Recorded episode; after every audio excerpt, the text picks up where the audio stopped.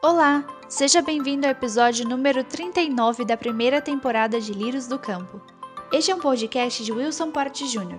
Você ouvirá uma das mensagens diárias do pastor Wilson com o tema Coronavírus, a morte e o fim. Essa curta mensagem tem como objetivo ajudar a todos os cristãos a saber o que pensar neste tempo de pandemia e crise em todas as esferas. Esperamos que você seja alimentado e abençoado com o que vai ouvir agora.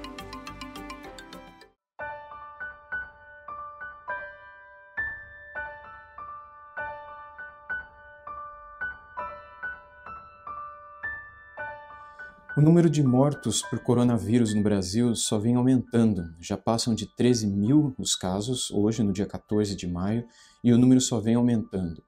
E se por um lado esse número assusta alguns, parece risível para outros, mas o fato é que a morte sempre assusta, e a morte sempre traz dúvidas, medos e questionamentos a respeito de será que uma pandemia como essa seria o indício do fim de tudo?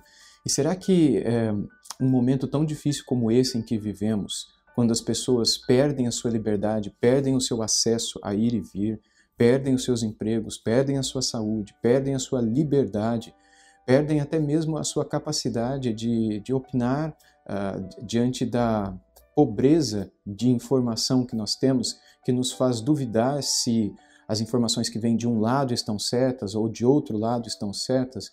Num momento tão escuro como esse, o, que, será que nós podemos esperar? O que, será que nós podemos é, é, ansiar com relação ao amanhã? E o fato é que é, discussões como essas sempre existiram na história da humanidade. Pandemias, como vocês sabem, sempre existiram na história da humanidade. E algumas delas levaram muitos anos para passar, outras levaram apenas alguns momentos. Uh, epidemias também, mais localizadas, também têm trazido traumas e medos para pessoas, mas esta questão do coronavírus e das mortes todas e sobre o fim de tudo é algo que assusta as pessoas e as leva a questionar qual, qual será o futuro e como, como ficará as nossas vidas. E houve um momento na vida de Jesus em que é, foi anunciado a ele a respeito da sua morte também. E ele sabia que ia morrer, ele sabia que estava chegando o seu fim, e ele havia dito isso aos seus discípulos mais de uma vez. E houve uma ocasião, inclusive, que ele chamou as pessoas para segui-lo e antes mesmo, antes mesmo que elas soubessem que ele seria morto numa cruz, ele havia dito a elas: Se vocês querem ser meus discípulos, tomem a sua cruz e me sigam. E quando ele disse isso, ele ainda não havia sido crucificado, logo não fazia sentido para aquelas pessoas como faz para nós hoje. E logo após ter dito essas palavras, o Evangelho de Lucas nos diz que Jesus chamou três discípulos mais próximos, Pedro, Tiago e João, e eles subiram numa montanha para orar. E algo muito estranho aconteceu naquela montanha, algo sobrenatural aconteceu naquela montanha. Eu quero ler o texto para vocês, que está lá em Lucas, no capítulo 9, a partir do versículo 28, que diz assim: Cerca de oito dias depois de proferidas essas palavras, Jesus levou consigo Pedro, João e Tiago e subiu ao monte com o propósito de orar. E aconteceu que enquanto ele orava, a aparência do seu rosto se transfigurou e a roupa dele ficou de um branco brilhante. E eis que dois homens falavam com ele. Eram Moisés e Elias, que apareceram em glória e falavam da morte de Jesus, que ele estava para cumprir em Jerusalém. Pedro e seus companheiros estavam caindo de sono, mas conservando-se acordados, viram a glória de Jesus e os dois homens que estavam com ele. Quando estes começaram a se afastar de Jesus, Pedro lhe disse: Mestre, bom é estarmos aqui. Façamos três tendas, uma para o Senhor, outra para Moisés e outra para Elias. Porém, Pedro não sabia o que estava dizendo, e enquanto assim falava, veio uma nuvem e os envolveu, e ficaram com medo ao entrar na nuvem, e dela veio uma voz que dizia: Este é o meu filho, o meu eleito, escutem o que ele diz. E depois daquela voz perceberam que Jesus estava sozinho. Eles ficaram calados e naqueles dias não contaram nada a ninguém a respeito do que tinham visto.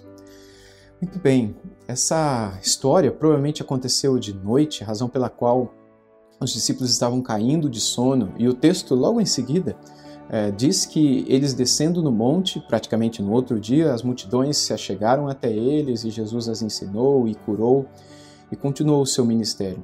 Mas o fato é que enquanto ele esteve no monte, chamado de Monte da Transfiguração, ele ouviu a respeito da sua própria morte e foi consolado a respeito dela e recebeu orientações, palavras de Moisés e Elias, homens de Deus e que haviam mor uh, morrido, né? Uh, ou pelo menos deixado essa terra uh, séculos antes. Moisés, cerca de 1400 anos antes de Jesus, e Elias, cerca de 700, 700 e poucos anos antes de Jesus nascer. Mas eles apareceram vivos sobre aquele monte, totalmente transformados, envolvidos numa glória diferente. E Jesus também se viu diferente na, na visão de Pedro, Tiago e João, e eles o viram com o rosto brilhante, eles o viram com o corpo e as próprias vestes brilhantes. E diante daquelas palavras veio uma voz, após o temor que envolveu o coração deles, e após o, o, o sentimento de alegria que trouxe, que, que veio até o coração deles, um temor que foi substituído por uma alegria, e esse é o ponto interessante desse texto o desejo de criar, de fazer três tendas para que ali eles pudessem morar e ali eles pudessem ficar para sempre. Afinal, uma tenda você não constrói para passar uma noite somente, mas para realmente ficar ali, porque aquele lugar pareceu ser muito bom. E aí, quando o pai, sob uma nuvem, ele diz a eles: Olha, este é o meu filho amado, a ele ouvi, este é o meu eleito, o meu ungido, e a ele ouvi. Ou seja, as palavras de Jesus deveriam ser seguidas e aquilo que Jesus disse foi aquilo que eles seguiram no momento é, seguinte, né, no momento imediatamente após o Monte da Transfiguração. Mas o que, que esse texto tem a nos ensinar diante do coronavírus, diante das mortes e diante do medo do fim? O texto tem, tem a nos ensinar que o próprio Jesus também anteviu e vivenciou o medo do seu fim, o medo da sua morte e a expectativa que trouxe angústia para sua alma diante da sua morte e diante da ira de Deus que cairia sobre ele. E todo o tempo ele foi consolado, seja por anjos, seja por pessoas que apareceram a ele e foram usadas por Deus para consolá-lo. E outro fato interessante é que em todas essas ocasiões, algo que lhe foi lembrado e que acabou sendo lembrado para aqueles que com ele estavam, é que a morte não é o fim, é que as doenças não são o fim, é que tudo aquilo que nós vivenciamos não são o fim. Na verdade, na morte de Cristo na cruz, ele destruiu o poder da morte, logo, ele destruiu o poder da destruição, ele deu um fim ao próprio fim fazendo com que as pessoas pudessem ter uma esperança de que imediatamente após essa experiência que nós vivemos e que é tão triste e que é tão desesperadora, haverá algo especial nos aguardando do lado de lá. E é isto que Moisés e Elias, quando aparecem, trazem para ele. Pessoas que já haviam deixado esta terra, que já haviam morrido, e que agora voltam melhores do que foram e séculos depois, mostrando que do lado de lá não há doença, não há morte, não há corrupção, não há nada daquilo que existe do lado de cá. E quando o próprio Jesus estava para morrer, ele trouxe esperança para o coração dos seus discípulos com essas palavras também, de que o medo deles a respeito do fim era infundado, uma vez que tudo aquilo que viria a acontecer não se compararia com aquilo que ele estava preparando para eles naquele lugar para onde ele estava indo. E quando seus discípulos tiveram dúvida a respeito de como chegar a esse lugar para onde ele estava indo, ele disse: Eu sou o caminho para lá. Eu sou a verdade que leva vocês para lá. Por isso o Pai nesse monte da transfigurações, da transfiguração disse: Esse é o meu filho, a ele ouvi. As suas palavras são a verdade. As suas palavras são o caminho. Ele é as suas palavras, né? ele é o verbo e ele é o caminho. E é por meio dele que nós encontramos a vida.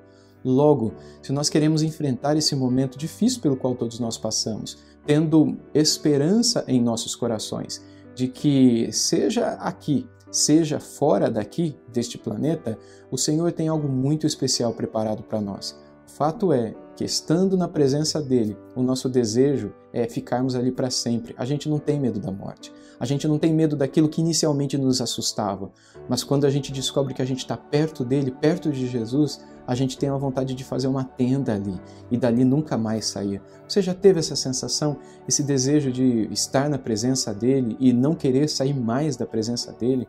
É isso que ele quer trazer para o coração de todos aqueles que de alguma maneira experimentam o medo e a angústia em tempos em que o fim aparece é, diante de nós. Que Deus possa te ajudar a refletir a respeito dessas verdades e possa pôr no seu coração esse desejo de realmente viver e fazer uma tenda, dizendo que é muito bom estar aqui, mesmo quando tantas coisas ruins estão acontecendo ao teu redor e tantas angústias vêm ao seu coração. ter a alegria de dizer: é tão bom estar aqui na presença dele, tão bom estar aqui na presença da voz do Pai dele, é tão bom estar aqui na presença de outras pessoas que já partiram, mas que estão tão bem porque foram por causa dele e foram para a presença dele. É isso que ele quer trazer para nós também, uma alegria que não será apenas futura e celestial, mas uma alegria que pode ser colocada no nosso coração desde agora.